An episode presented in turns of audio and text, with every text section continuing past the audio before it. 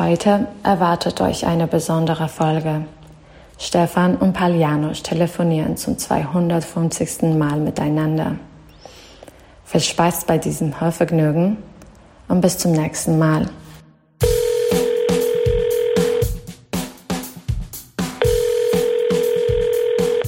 Autotelefon, der Podcast über Autos. Hallo Janosch. Stefan, hi, grüß dich. Happy, happy Birthday. Ja, Glückwunsch zur 250. Folge. Nie sind wir krank, immer sind wir da. Und wenn wir krank sind, läuft das Mikrofon trotzdem. Ja, genau. Ich bin aber wieder gesund. Corona-Test ist negativ. Alles ist also Juhu. wieder positiv. Ähm, und ich würde mal sagen, selbst den unaufmerksamsten unserer Hörer ist aufgefallen, dass wir vor dem Intro eine wunderbare Stimme hatten, die wunderbare Sona, die ab und zu mal was zu besonderen Gelegenheiten hier was für uns einspricht. Aber vielleicht ist nur den alleraufmerksamsten Hörern aufgefallen, dass wir tatsächlich auch ein neues Intro haben. Wir haben keine Kosten und Mühen gescheut und einen richtigen Rockstar verpflichtet, für uns das synthetische Trommeln durch ein echtes Trommeln zu ersetzen. Das war der gute Simon Michael Schmidt, seines Zeichens Schlagzeuger und Produzent der Band Subway to Sally. Und damit ihr das richtig genießen könnt, spielen wir das Intro jetzt nochmal und dann fangen wir an. Aber los geht's.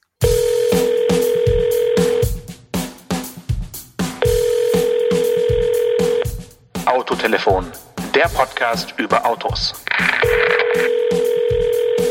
So, jetzt aber rein in die Jubiläumsfolge. Ja. Stefan, wir haben unsere Hörerinnen und Hörer gefragt, äh, wollt ihr was über uns wissen? Ja, weil ich finde, nach 250 Folgen kann man auch mal ein bisschen äh, was von sich preisgeben. Und ich würde gleich mit der ersten Frage starten, die ich natürlich am amüsantesten fand. Die lautet, oder ein Teil der Frage ist, Wann bekommt der Passat endlich die Alufelgen? das geht ja tief ins Persönliche. Ähm, die, äh, aber die Antwort kann ich, äh, kann ich tatsächlich äh, locker geben. Der, das wird mal eine, eine, eine Belohnungsaktion werden für mein Auto und für mich, wenn mal ein Auftrag besonders gut gelingt, dass diese 700 bis 1000 Euro einfach mal so über sind. Ähm, das ist zurzeit irgendwie also einfach so äh, mal vier Alufelgen kaufen, nur so zum Spaß, ähm, würde ich jetzt im Moment nicht gerade machen, aber ich hoffe, dass ich dass ich so zum Frühjahr oder so dahin komme. Obwohl das jetzt, jetzt, ich muss zwei neue Ganzjahresreifen haben. Die vorderen sind zerschlissen und die hinteren müssen jetzt nach vorne und hinten müssen neue hin. Das wäre eigentlich ein guter Gedanke, mal durch die Autohäuser zu ziehen und nach Sonderangeboten zu gucken. Das machen die ja manchmal zur Saison.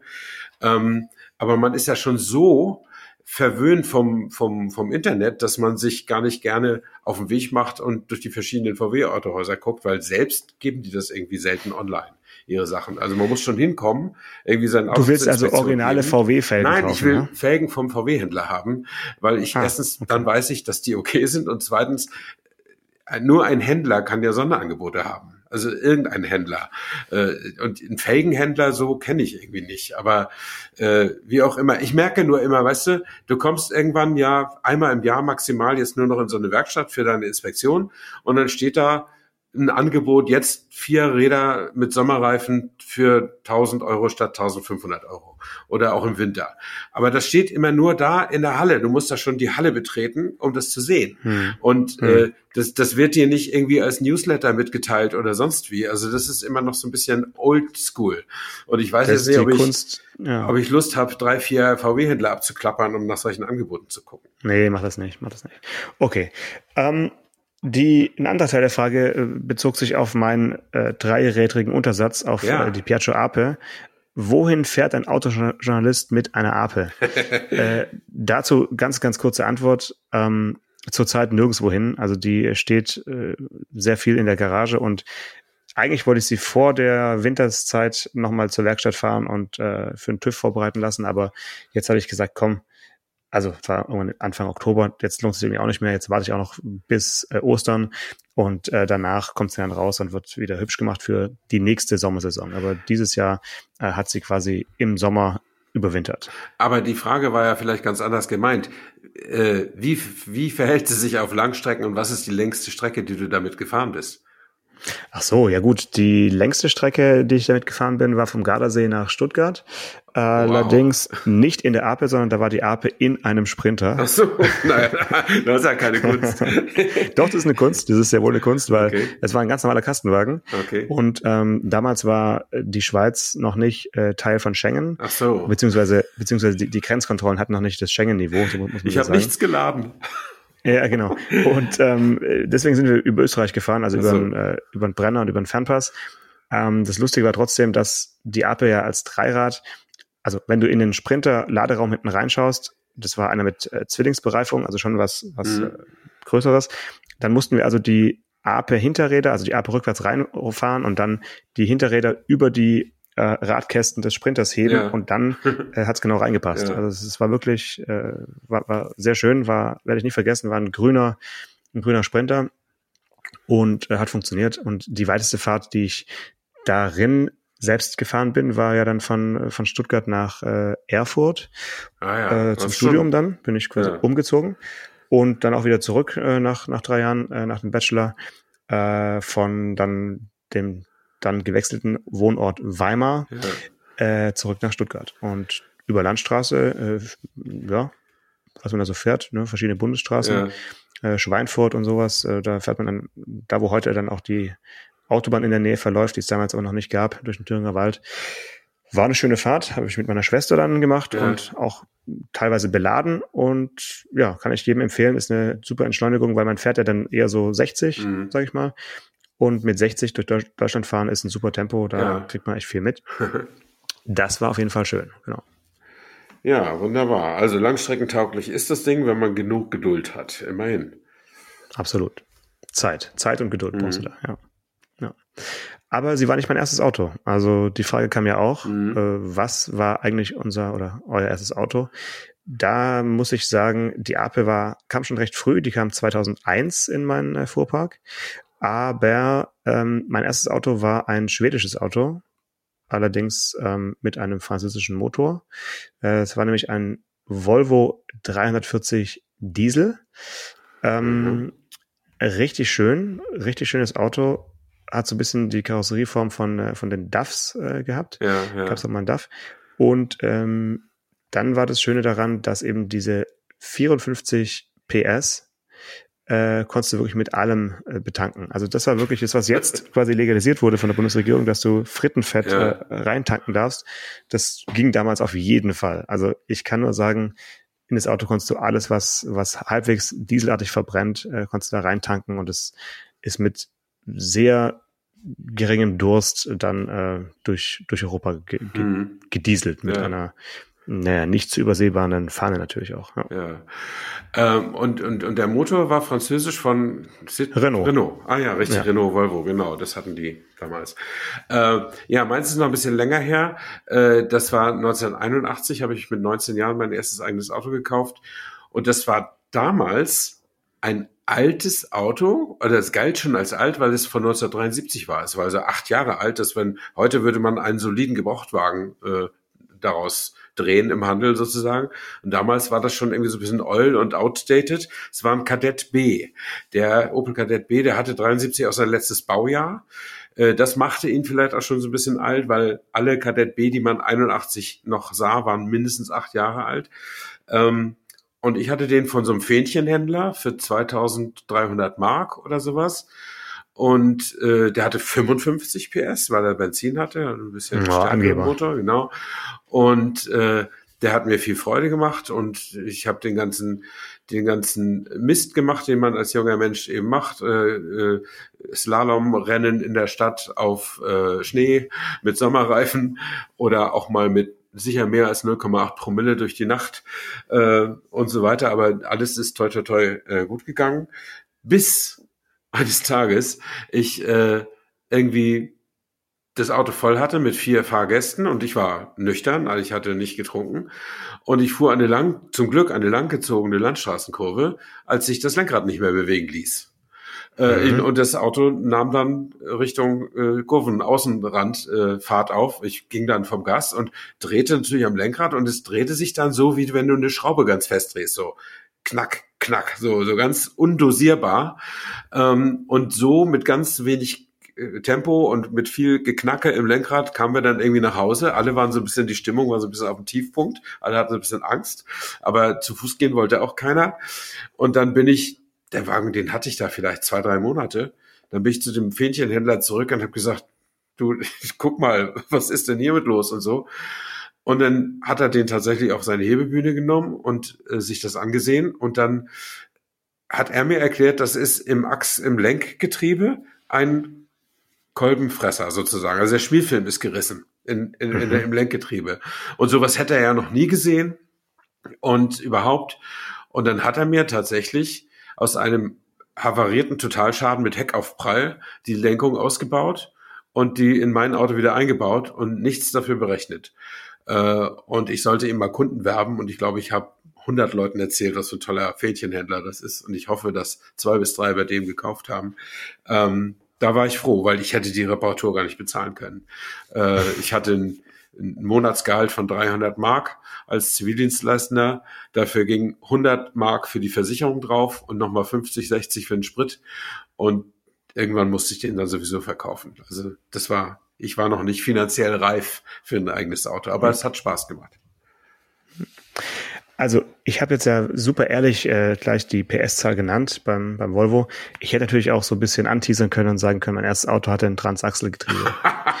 Sehr gut. Weil, das kann ich nicht. Weil, weil der, der war ja wirklich, also es war ja schon eine Besonderheit dieses Autos, dass der wirklich sein, sein Fünfgang-Schaltgetriebe an der Hinterachse äh, montiert ja. hatte und ähm, also ein ähm, Hinterradgetriebenes Fahrzeug ähm, hat man jetzt nicht erwartet bei, bei, bei diesem Volvo. Ne? Das mhm. ist, äh, sah jetzt nicht so aus, aber ähm, dadurch, dass eben das Getriebe hinten saß, war die Gewichtsverteilung sensationell, äh, was jetzt weniger äh, für meine sportliche Fahrweise ähm, etwas gebracht hat, aber im Winter natürlich einfach, äh, ja. Bisschen oder mehr Traktion, ja. Skandinavi skandinavische Straßenverhältnisse ja.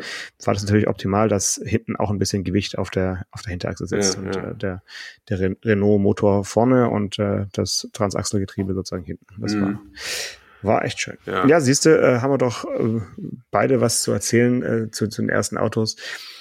Ich habe mal über einen oder mit einem Fotografen äh, zusammengearbeitet oder bei einem Projekt zusammenarbeiten müssen, muss man sagen. Es war jetzt keine freiwillige äh, Zusammenarbeit.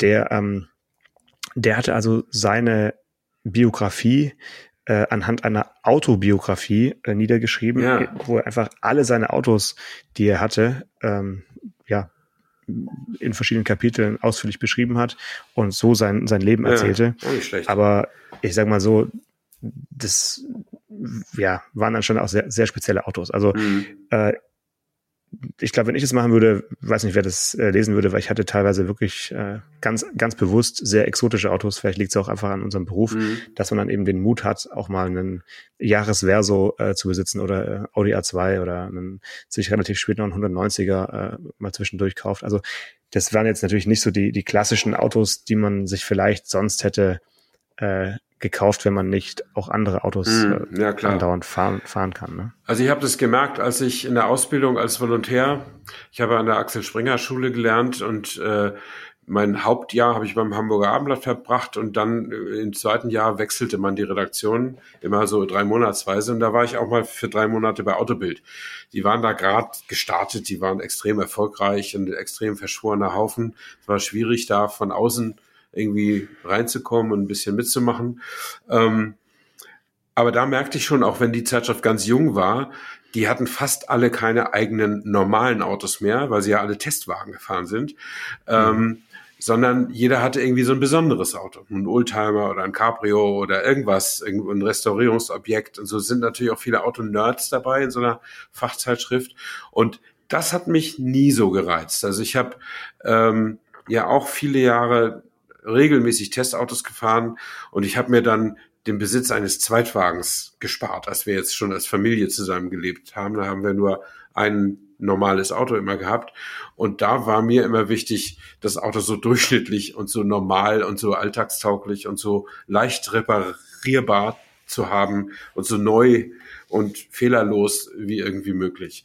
Also ich hatte diese, diese, diese Lust auf, ein, auf eine Ape oder auf einen alten Porsche oder sowas habe ich irgendwie nie gehabt, weil ich auch echt schlecht bin im Reparieren. Also meine Hände sind beide links und da bleiben sie auch. Das wird sich nicht mehr ändern. Ähm, also wenn ich einen Oldtimer hätte, dann bräuchte ich so viel Geld, dass ich auch noch einen Mechaniker dazu bezahlen können, müsste, könnte. Hm.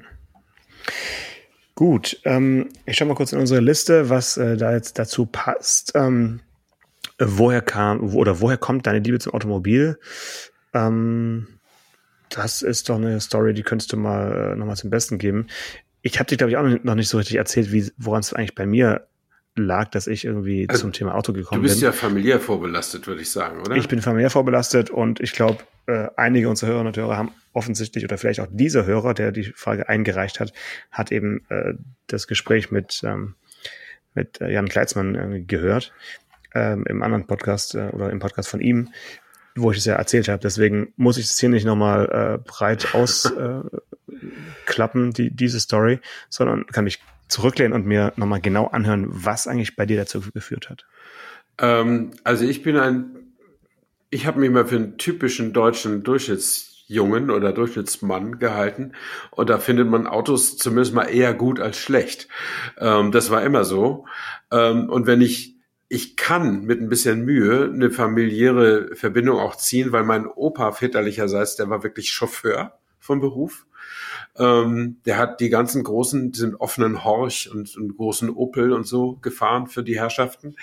Ähm, also er ist Jahrgang 1896, er hat so in den 20er, 30er mhm. Jahren hat er seine Chauffeurskarriere gehabt.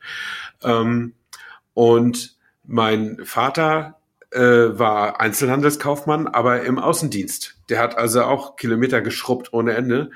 Und dem war Autofahren auch immer total wichtig und, und sein eigenes Auto. Ähm, und ich bin dann Autotester geworden sozusagen. Aber äh, das ist sicher ein bisschen bemüht. Also ich hätte wahrscheinlich den Weg auch gemacht, wenn, äh, wenn mein Opa Metzger gewesen wäre und mein Vater Dirigent äh, oder so, weil dass ich Autojournalist geworden bin, ist einfach nur der eine Laune des des Moments gewesen, eine Chance einfach. Ja. Jemand, mhm. als ich hm. bei der Bildzeitung war, äh, ging ging ein Kollege, der auch in der Journalistenschule war, äh, der schrieb mir eine eine Systemmitteilung, so hieß das, glaube ich, damals noch, weil E-Mail war noch nicht erfunden. Äh, da stand nur drin, ich gehe übrigens zur Automotorsport, hast du Lust auf meine Stelle? Ähm, und da war ich gerade. Oh, ist doch cool, da kann man mal den Finger heben. Ja, da ne? war ich gerade zwei Jahre in der Produktion bei der Bildzeitung gewesen und hatte eigentlich auch mit dem zuständigen stellvertretenden Chefredakteur vereinbart, dass ich nicht länger als zwei Jahre da sein würde, weil das ist als ganz junger Redakteur eigentlich nicht die nicht die Dauer, der dauerhafte Job, immer nur Überschriften zu machen und das Layout zu beaufsichtigen. Äh, du solltest eigentlich auch schon mal ein bisschen was selber geschrieben haben, bevor du ja. die Produktionenarbeit richtig als Karriere dann betrachtest. Ähm, und naja, dann bin ich zu dem, zu dem, das war ja auch nur ein Zwei-Personen-Ressort, Bildzeitung, Autoabteilung. Äh, und da bin ich zu dem Ressortleiter gegangen und äh, der hatte sich noch nicht mit einer Nachfolge beschäftigt. Äh, weil äh, er so ein bisschen gebranntes Kind war mit seinem Vorgänger. Also dessen Vorgänger war so ein typischer Autojournalist aus dem Magazinbereich, der grandios gescheitert war an der Bildzeitung. Und ähm, und dann sagte er, der guckte mich an, sagte, naja, Sie kommen wenigstens von hier und kennen diese Zeitung. Ähm, und dann hat er es mit mir versucht und dann hat es halt geklappt. Und dann haben mich Autos erst richtig interessiert, aber ich merkte eben, ich konnte auf ein solides Fundament an deutsches Jungentum sozusagen mm, und auf Autoquartett. Ich habe ohne Ende Autoquartett gespielt mit meinem Bruder früher. Ich kannte die wichtigsten technischen Daten von den wichtigsten Autos quasi auswendig, äh, besser als heute. Und äh, ja, ich fand Autos irgendwie immer immer toll oder und und das hat sich aber nicht so entwickelt, dass ich jetzt zum Beispiel hier äh, wie ja viele, viele werden ja so elitär. Also ich mag ja auch mal gerne einen Ferrari fahren oder einen Porsche. Das ist ja das Privileg des Berufes, dass man die Gelegenheit ab und zu mal hat. Das finde ich toll. Äh, und ich fände es auch toll, sowas zu besitzen, natürlich. Ähm, aber ich finde, noch viel besser finde ich das Auto als Idee. Also mhm. die individuelle Fortbewegungsmöglichkeit. Also das Auto, das jeder die Chance hat, eins zu haben. Zumindest jeder, der einer geregelten Arbeit nachgeht und, und dafür gerecht entlohnt wird, sozusagen. Äh, das äh, das finde ich gut. Das gibt natürlich die Probleme, die wir alle kennen. Rohstoffverknappung, Umweltverschmutzung, äh, Verstopfung der Städte, pipapo, aber es gibt natürlich auch unglaublich viele Vorteile äh, für das persönliche Leben und auch für das öffentliche Leben. Das Leben wäre ein anderes, wenn das Auto, es wäre ein deutlich anderes, wenn nicht die Leute Autos zur Verfügung hätten. Ja, ganz klar, ja. ja. Gut, ähm, hast du noch eine Frage, die dir jetzt hier äh, beim Blick auf die Liste unter den Nägeln brennt? Äh, das kannst du vielleicht mal sagen. Gibt es Auto-YouTube-Kanäle, die wir verfolgen, die du verfolgst? Mm, das ist natürlich so ein bisschen eine Gretchenfrage. Das ist gemein, ne? Das ja, muss man zugeben, dass man keins guckt. Ja, das ist ja nicht schlimm. Also schlimmer wäre es noch gewesen, wenn gefragt worden wäre, gibt's Autopodcasts, die ihr verfolgt? Ja. Dann hätte ich mich noch mehr um den heißen Brei rum, rumreden müssen. Bei, bei YouTube kann ich äh, ganz äh, frei heraus sagen, ähm, ja, ich verfolge einige YouTube-Kanäle, also so die üblichen Verdächtigen, die es da so gibt im deutsch- und englischsprachigen äh, Auto-YouTube-Raum. Äh, aber ich äh, folge keinem. Also verfolgen ja, folgen nein. Ja. Ich habe jetzt nichts abonniert, ich habe nirgends die Glocke gedrückt oder irgendwas, äh, sondern ich schaue ab und zu, wenn es mich interessiert, äh, mal, was die anderen so machen und oder gemacht haben. Und ähm, ja, das ist aber wirklich eher auf so einem äh, beruflichen äh, Niveau, mhm. einfach um zu schauen, ja, was haben die aus den zwei Stunden Drehzeit an dem und dem Ort gemacht und, und ähm, Ach so, ja, äh, du müsstest ne? aus professioneller Sicht, du guckst mal, ja, wie, also, wie, sind die Filme geworden? Ja, ja. Ja, genau, oder, oder gibt es noch irgendwas, was wir an dem Auto jetzt, was wir vergessen mhm. haben? Haben die noch beim Öffnen des Handschuhfachs gesehen, dass da ein anderes Material in der Innenauskleidung benutzt wurde als äh, unterm Sitz? Dann äh, finde ich es interessant, weil die einfach, weil es ja teilweise wirklich sogenannte Reviews, wie das ja heute heißt, ja. oder Kaufberatungen oder wie auch immer, ähm, die ja wirklich sehr ins Detail gehen und, und da ähm, 45 Minuten und mehr mhm. äh, über ein Auto erzählen. Und dann kann man natürlich nochmal ein Detail hier und da nachschauen, wenn man irgendwie es nicht mehr so ganz erinnert, zum Beispiel. Ja, also ja. das war ich schon.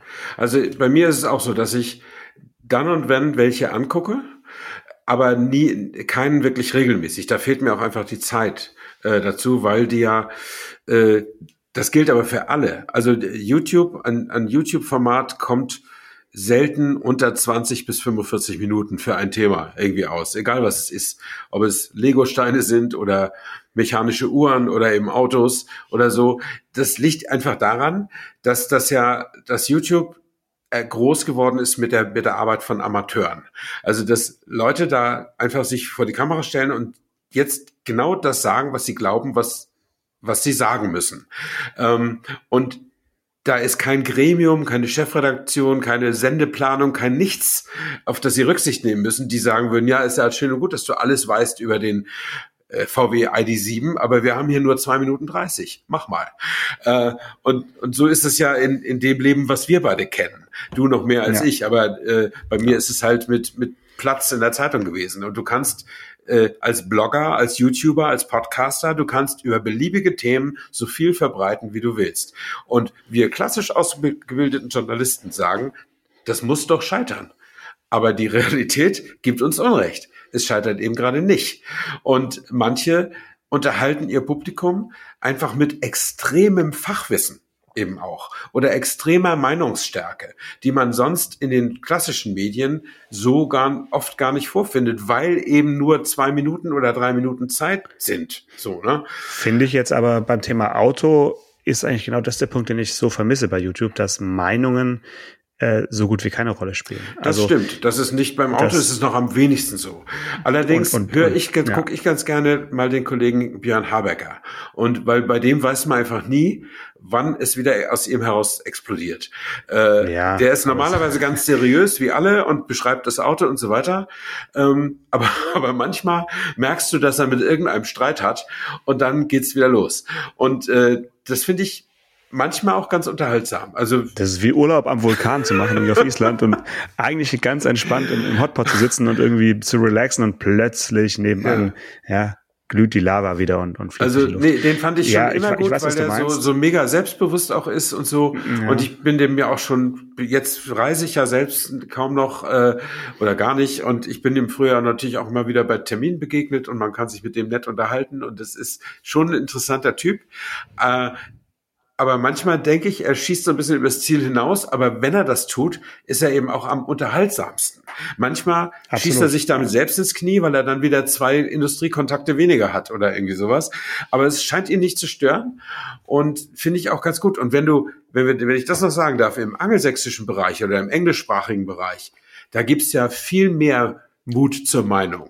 Da ist Humor ja? und Meinung auf genau. jeden Fall äh, und, weiter verbreitet. Als und so ein, so ein Typ wie Doug DeMuro aus den USA, ja. der ist ja, ja, ähnlich meinungsstark oder er ist sehr meinungsstark und der ist in, hat einen solchen Status und solche Zugriffszahlen, weil natürlich die englische Sprache, das er ja auch vervielfacht, ähm, äh, dass, dass der alles sagen kann, ohne dass ihm jemand da ans Bein pinkeln kann. Das ja. finde ich total ja. gut. Also den finde ich echt nicht schlecht. Ja.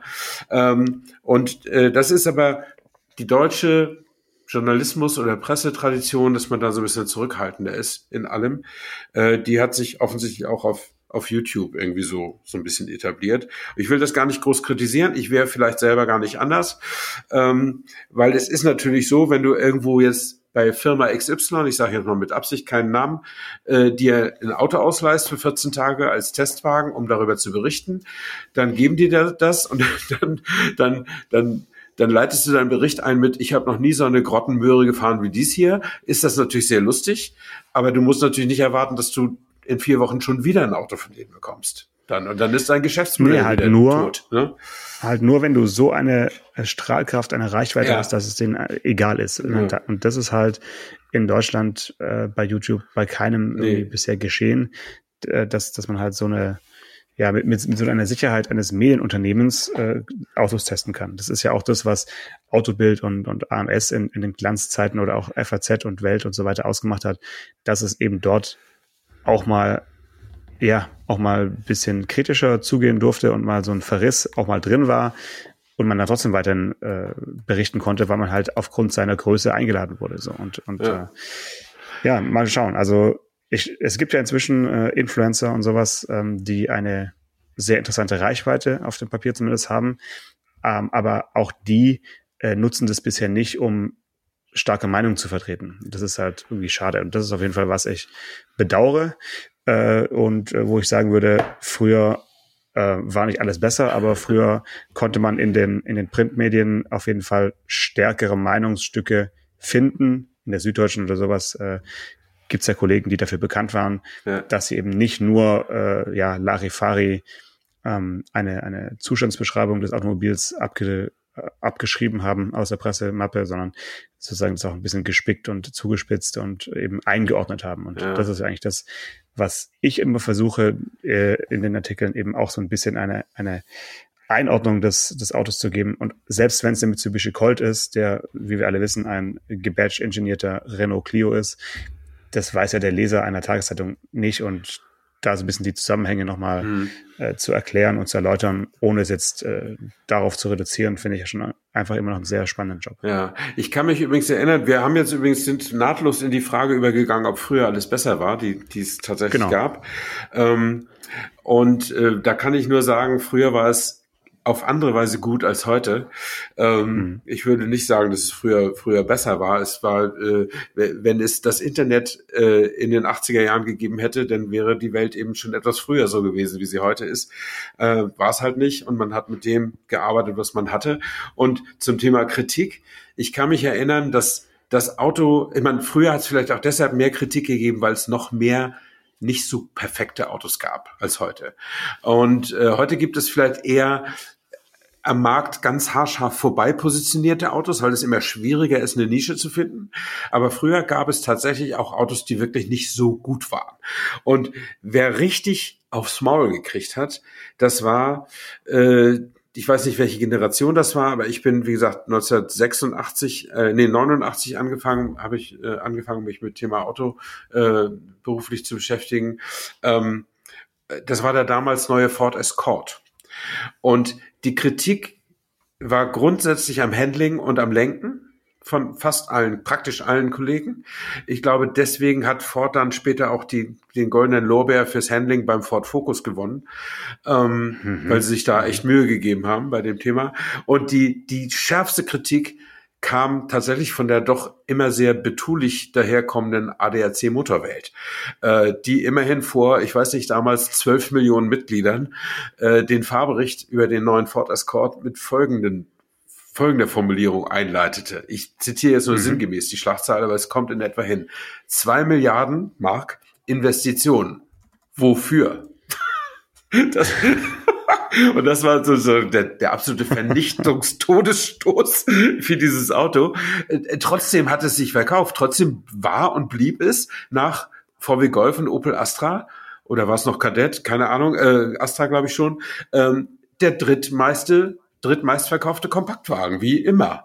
Ähm, und also das auch zum Thema Wirkung, die die Presse so hat. Ja, ja also so ja. groß, schlimm ist es dann doch nicht. Und ähm, aber natürlich waren die bei Ford in der Pressestelle äh, nicht sehr glücklich darüber. Und ich kann mich an Ford-Termine erinnern, wo sie dann auch äh, auf sehr kritische Journalisten bei Tisch gestoßen sind und dann auch mal die Stimme erhoben haben. Also nicht um sie anzuschreien, sondern um zu sagen, Mensch, okay. könnt ihr nicht ein bisschen, äh, das könnt ihr uns doch nicht antun, so nach dem Motto. Und dann hat einer zu ihnen gesagt, das weiß ich auch noch, äh, man, man sollte ein Auto auch lenken können. so, also okay. das war wirklich eine ganz ja. harte Kritik. Ja. Ja, also ich erinnere mich schon noch an die Zeit, als dann äh, die Sätze oder der Satz, heute gibt's keine schlechten mehr, keine schlechten Autos mehr, immer häufiger wurde. Ja. Äh, ich weiß nicht, also mag schon sein, aber auch damals waren ja, ich sag mal, die vermeintlich schlechten Autos waren halt einfach auch oft sehr, sehr günstige Autos. Und ja, ja. man hat dann, also in, in der Kollegenschaft äh, gab es schon auch so diese, diese Einstellung, alles, was halt nicht Premium-Hersteller ist, ist halt per se schon mal schlecht oder irgendwie ist jetzt nicht unbedingt äh, cool, erstens auf den Termin zu fahren und darüber zu berichten. Und also das gab dann teilweise schon auch von, von so einer gewissen Arroganz her der, der Journalisten die, diese Beurteilungen. Ähm, finde ich schon, dass es äh, auch nochmal gesagt werden sollte. Also klar, ein Auto für damals irgendwie ja, Kleinstwagen konntest jetzt halt nicht mit irgendeinem ähm, Audi Urquattro vergleichen nee, oder so. Ja? Aber ich glaube, also das auch, auch höchst, höchstens vom Geräusch, äh, ja. äh, von der Geräuschentwicklung im Innenraum. Ja, aber es ist tatsächlich so, dass sich, dass sich die Qualität schon sehr, sehr erhöht hat. Ja. Das muss ja. ja auch so sein, weißt du, das, das kannst du schon als Grundsatz nehmen, dass jede nächste Generation eines Automodells besser ist. Äh, Sollte besser sein. Es ist ja. selten so, dass, dass man sagt, okay, der, der neue Passat ist jetzt schlechter, schlechter als der alte, weil da stecken eigentlich sechs Jahre Entwicklungszeit oder fünf Jahre Entwicklungszeit basierend auf dem alten äh, da drin. Das kann. Wofür? Ja, das kann eigentlich. Zweieinhalb nicht, Milliarden. Wofür? Ja. Das kann eigentlich nicht sein, äh, dass das dann irgendwie schlechter wird. Und natürlich werden die, ich sag mal, das Delta zwischen gut und schlecht. Das wird natürlich immer enger, weil es immer schwieriger ist, zum gleichen Preis noch größere Fortschritte zu machen. Und deswegen äh, sind wir heute ja, oder alle, die ernsthaft über Automobile berichten, sind ja heute damit konfrontiert, abzuwägen, gehe ich auf die Fahreigenschaften ein, auf die Bauqualität oder gehe ich auf das ein, was ältere Kollegen wie ich so als zweitrangig vielleicht werten. Was macht das Infotainment? Was machen die Piepsgeräusche? Was machen die Assistenzsysteme? Genau. Genau. Äh, und das ist natürlich ein Riesenberg an Informationen, den man irgendwie filtern oder eben auch auch mal erwähnen muss. Ne? Äh, und ich kann mich erinnern an die Zeit, als als als als die Serienausstattung schlagartig besser wurde, als man jetzt gerade wenn du im Boulevardbereich unterwegs bist, ich war bei der Bildzeitung, ich habe für die BZ gearbeitet, die lokale Konkurrenz äh, der, der Bildzeitung in Berlin damals. Äh, da kannst du nicht irgendwie 150 Zeilen über ein Auto schreiben, da bist du bei mit 50 schon gut bedient. Und dann musst du sagen, ja, jetzt hat der Golf aber serienmäßig Zentralverdienung mit Fer Zentralverriegelung mit Fernbedienung. Mhm. Das sind schon anderthalb Zeilen. Äh, dann hat er noch elektrische Fensterheber, dann hat er dies, dann hat er das. Früher konntest du immer sagen, der hat so ein bisschen Servolenkung, Serie, der Rest ist gegen Aufpreis. Da warst du schnell fertig. Und heute, äh, ja, kannst du nicht mal ansatzweise, selbst in einem großen Stück für die Welt oder sowas, erzählen, was das Auto alles eingebaut hat. Das geht mhm. einfach gar nicht mehr. Du mhm. musst da einfach äh, drumherum formulieren oder dich auf irgendeinen Punkt konzentrieren und vielleicht, was du sagst, eben dann eine Einordnung liefern. Was, für wen ist das Auto was? Wer, wer hat damit Spaß, wer hat damit weniger Spaß? Aber dann nicht jedes Detail, das ermüdet ja auch. Also das Schlimmste, was du lesen kannst, sind Aufzählungen. Das will doch ja. keiner wissen. Nee, dafür gibt's Preislisten oder Konfiguratoren. Ja. Und ähm, du hast aber gesagt, äh, jetzt nehmen wir mal als Beispiel, ähm, ich war jetzt vorgestern beim äh, überarbeiteten, oder eigentlich sogar beim, jetzt beim neuen auch, äh, 308 SW, also die, ja. die elektrische Fassung davon, also der quasi Europas erster äh, elektrischer Kombi. Peugeot. Peugeot, genau, Peugeot. Und ähm, da gibt's jetzt halt einen Motor. So. Ja. Und das heißt, diese ganzen Absätze der Kollegen früher, die irgendwie über jeden ja. Motor äh, irgendwas aufgezählt haben, fällt ja schon mal weg. Das heißt, du kannst dich eigentlich viel mehr an die Annehmlichkeiten an Bord ja. äh, wenden und, und, und die beschreiben. Und ähm, das ist schon interessant, dass, dass ja Autos heute eben dann genau so gekauft werden. Und äh, dann wird eben geschaut, ja, passt das alles mit der, mit der Smartphone-Anbindung und äh, hat er hier und da was, was irgendwie seltsam ist oder nicht. Und was mir bei dem Auto halt aufgefallen ist, was wirklich gewöhnungsbedürftig ist, ist nicht das einzige Auto, wo es so ist, aber hier fiel es mir auf. Er hat elektrische Sitzverstellung, also ähm, die Lehne und so weiter, aber in die, die Längsachse musst du halt manuell machen. Ja. Und diese Aufteilung eines Sitzes in elektrische Stellmotoren noch und nöcher und Massagefunktion mhm. und so, aber vor- und zurückrutschen musst du irgendwie von Hand. Das ist mir irgendwie auf dieser kurzen Fahrt irgendwie total aufgefallen, weil wir öfters mal gewechselt haben, ja. Fahrer und Beifahrer. Und ähm, ich glaube, das wäre mir jetzt auf einem Termin, auf einem normalen äh, Pressetermin vor 15 Jahren, wo du versucht hast, irgendwie fünf verschiedene Motoren zu fahren, wäre mir sowas irgendwie nicht aufgefallen. das kann sein. Weil man halt damit beschäftigt war, in kurzer Zeit möglichst alle Motorisierungen mal ja. eine Runde um, um den Block zu fahren. Richtig. Obwohl das eigentlich, also wenn ich meinem jüngeren Ich, meinem jüngeren Autotester Ich etwas raten könnte, der ne, vor 20, 25 Jahren gesagt hat, okay, ich muss den Diesel haben, ich muss das Basismodell haben und ich muss den Turbo noch haben oder so, dann würde ich sagen, ruhig brauner. Nimm dir ein Auto und mach eine schöne Geschichte darüber. Und ja. dann schreibst du am Ende drunter, es gibt übrigens auch noch einen mit 50 PS mehr, der kostet 5000 Euro mehr. Genau. Und das demnächst mehr in diesem Theater. Also den holst du dir mal als Testauto oder was weiß ich. Also das ist, wie gesagt, du kommst immer ins Aufzählen, ins Aufzählen, ins Aufzählen. Und das macht dann einfach keinen Spaß. Das ist wie eine Schachpartie lesen. Also das, da musst du schon ein ganz spezielles Publikum für haben. Ja, ja. Gut, sind wir uns auf jeden Fall einig. Ähm, eine Frage können wir noch machen, glaube ich, und dann äh, sollten wir uns auf die Folge 251 äh, vorbereiten, gedanklich.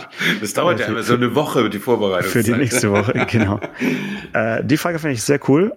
Mm, ich weiß schon, warum sie kam, aber ich okay. erzähle jetzt nicht genau warum. Und zwar, es war eine kurze Frage, die heißt einfach nur Team Leder ja, oder Stoffsätze? Das finde ich gut, dass du mir die, dass du die jetzt ins Gespräch bringst. Die hätte ich jetzt auch als letzte noch genommen, äh, weil äh, meine Meinung sich über die Jahre da, dazu gewandelt hat und ich bin heute Team Stoffsitz. Mhm. Ja, ähm, ich glaube, ich war es tatsächlich schon fast immer schon. Also ich hatte, glaube ich, kein eigenes Auto mit Ledersitzen, ich hatte natürlich unfassbar viele Testwagen mit Ledersitzen, weil es ja immer in der Top-Ausstattung kommt und ja, auch so Kleinwagen ja, dann genau. plötzlich voll beledert dann irgendwie angeliefert wurden, wo man sich auch gefragt hat, wie viel Prozent werden denn eigentlich mit diesen Sitzen oder mit dieser Belederung der Armaturentafel verkauft. Ähm, ich glaube, Leder hat einfach so die besten Zeiten hinter sich, ähm, aus verschiedensten, verschiedensten Gründen und es ist nicht nur äh, der, die, der vegane Trend, ähm, sondern einfach die Stoffe sind einfach deutlich besser geworden und strapazierfähiger. Und äh, ich würde auch sagen, Stoffsitze haben, wenn es ein schöner Stoff ist, ein guter Stoff ist, äh, eigentlich keine Nachteile, ja. Und sind halt auch nicht kalt und auch nicht klebrig. Ja, genau, das ist auch mein Argument. Und wir haben ja auch schon verschiedentlich so über Automatik und so gesprochen. Äh, und die Frage ist für mich immer, würde ich 1800, 2400 oder sowas Euro mehr ausgeben? Um Ledersitze zu haben? Klares Nein. Also wenn ich einen Gebrauchtwagen kaufen würde und da wären halt Ledersitze drin und der Preis passt, habe ich nichts dagegen. Äh, aber ich sehe auch mehr die Nachteile, das, das Gequietsche, das, das Kalte und so weiter, äh, als, als die Vorteile. Und, äh, und inzwischen habe ich auch gelernt, ich habe immer gedacht, dass Leder aus der, der Haut von Kühen gemacht wird, die sowieso zum Essen geschlachtet werden. Hm, das stimmt nee. aber oft nicht. Es, nee. es wird aus der Haut von Kühen gemacht, die wegen ihrer Haut geschlachtet werden und das Fleisch wird mitnichten noch verwertet in vielen Fällen. Hm. Äh, und das finde ich natürlich nicht so, das ist so eine kapitalistische Arbeitsteilung, die mir nicht so zusagt, muss ich ehrlich sagen. Ähm, deswegen würde ich jetzt nicht unbedingt, wo es also an den Stellen, wo es nicht wirklich nötig ist, würde ich nicht unbedingt Leder kaufen. Also ich kaufe mir deswegen keine Gummistiefel statt lederne Winterstiefel oder so, aber ähm, das, das finde ich schon ein bisschen seltsam.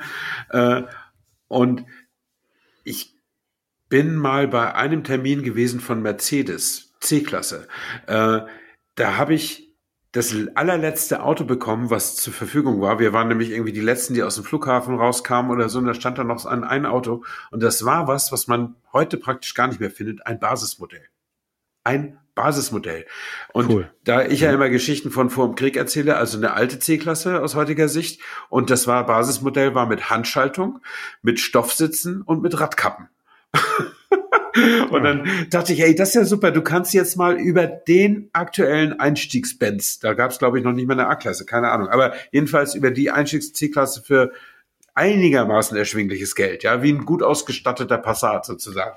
Mhm. Ähm, und dann saß ich da drin, ich war der Erste und dann kam mein Kollege, äh, äh, der also ich will ihn nicht, äh, also der ist recht anspruchsvoll, sag ich mal so. Also auch so in seinem eigenen, der hat gute Autos äh, und er setzte sich rein und merkte dann und sagte, Stoffsitze. also so richtig, Menschenrechtsverletzung, sozusagen Stoffsitze. Ich sag ja und guck mal raus, da findest du auch Radkappen. Und er war echt bedient, dass man äh, ihm ein Mercedes mit Stoffsitzen und Radkappen anbot. Äh, aber ich hatte eine tolle Geschichte, weil damals, glaube ich, war ich für die BZ unterwegs. Die hatten es sowieso immer ganz gerne volkstümlich. Äh, nicht den allerdicksten Mercedes immer nach vorne spielen, sondern auch so mal einen, den Horst Kasubke sich mit ein bisschen Sparen dann irgendwann nochmal leisten konnte. Und da, da hatte ich also ein schlankes Bein für meine 45 Zeilen C-Klasse Fahrbericht. Sehr gut, sehr schön. Äh, hätte ich gerne nochmal gelesen, aber ich weiß nicht, wie das Anker-Archiv inzwischen digitalisiert wurde. Äh, ich, also du findest Weltartikel, wenn du suchst. Ja, Welt Google, mit Google-Hilfe ja. findet man relativ leicht. Äh, auch nicht alle, also ich, es gibt tatsächlich manche, die suche ich vergeblich. Sind verschwunden, die ja. Sind aus, und, und BZ und sowas, also ich weiß gar nicht, ob die ins, schon, äh, ob die noch ins Internet gespeist worden sind. Äh, als ich anfing bei Springer, konnte man im Archiv in Aktenmappen, äh, also wie in der Bibliothek recherchieren. Und das, der, mhm. der heiße Scheiß war Mikrofilm. Also man oh, konnte die Mikrofisch, Mikrofisch, so hieß das Ding, ja. genau. Das war so ein, tatsächlich so eine Verkleinerung äh, im Negativ ja. vom, also schwarzer Grund, weiße Schrift. Uh, und die die Archivare, denen konnte man dann ein Schlagwort sagen und die fanden das da irgendwie.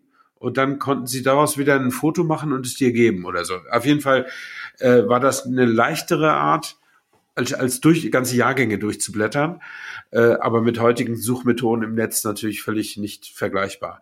Aber nee. was ich noch weiß, ist, dass die BZ damals auch ein analoges äh, Fotoarchiv hatte. Also sie hatten regalmeterweise richtig abgezogene Fotos. Und soweit ich das weiß, das habe ich zumindest mal gehört, also aus zweiter Hand, haben sie es nicht digitalisiert, sondern Großteil einfach weggeworfen.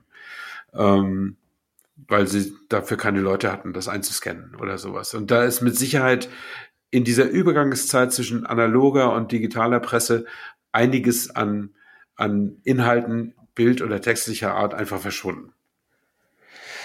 Ja, also da können wir auf jeden Fall heute froh sein, dass wir es jetzt geschafft haben, mit äh, 250 Mal im Durchschnitt 35 Minuten äh, auf jeden Fall auf diversen Servern zu liegen. Von und, uns äh, bleibt was, Janosch. Da, und zwar immer.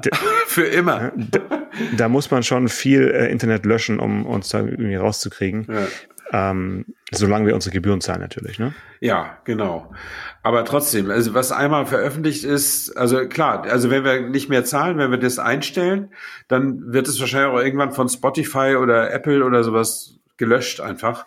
Ähm, aber trotzdem, ich bin auch sicher, ein paar Leute haben es vielleicht auch sich runtergezogen auf die Festplatte. Wer weiß, ja. so richtige ja. Edelfans. Auf ihren Minidisplayer übertragen. Genau. Oder auf eine DVD gebrannt oder so. Auf jeden Fall ist, was du heute veröffentlichst. Und ich mache ja gerade für mein Fotobusiness auch so eine kleine äh, Social Media Offensive auf LinkedIn, Facebook und Instagram. Das äh, ich verfolge ich natürlich. Da, ja, freue ich mich über jedes Video das, und das, für die Ewigkeit. Das bleibt halt. Also deswegen ja, äh, versuche ich da auch nicht zu kontroverse Sachen zu machen, weil das eben auch bleibt. Also ich würde jetzt nicht unbedingt Leute beleidigen, äh, was, was das angeht, aber da sind natürlich, äh, vielleicht wenn meine Position mal ganz groß wird, fange ich auch, auch an, die Leute zu beleidigen, keine Ahnung. Ja, aber, also wir können uns, können uns schon vornehmen für die nächsten 52 Folgen auf jeden Fall äh, kontroverse zu werden und mehr Leute zu mehr beleidigen. Leute ja, das ist nochmal ein Vorsatz. Also dann. so machen wir's. Bis nächste Woche. Bis dann. Ciao, ciao. Ciao. Autotelefon, der Podcast über Autos. Mit Stefan Anker und Paul Janosch Ersing.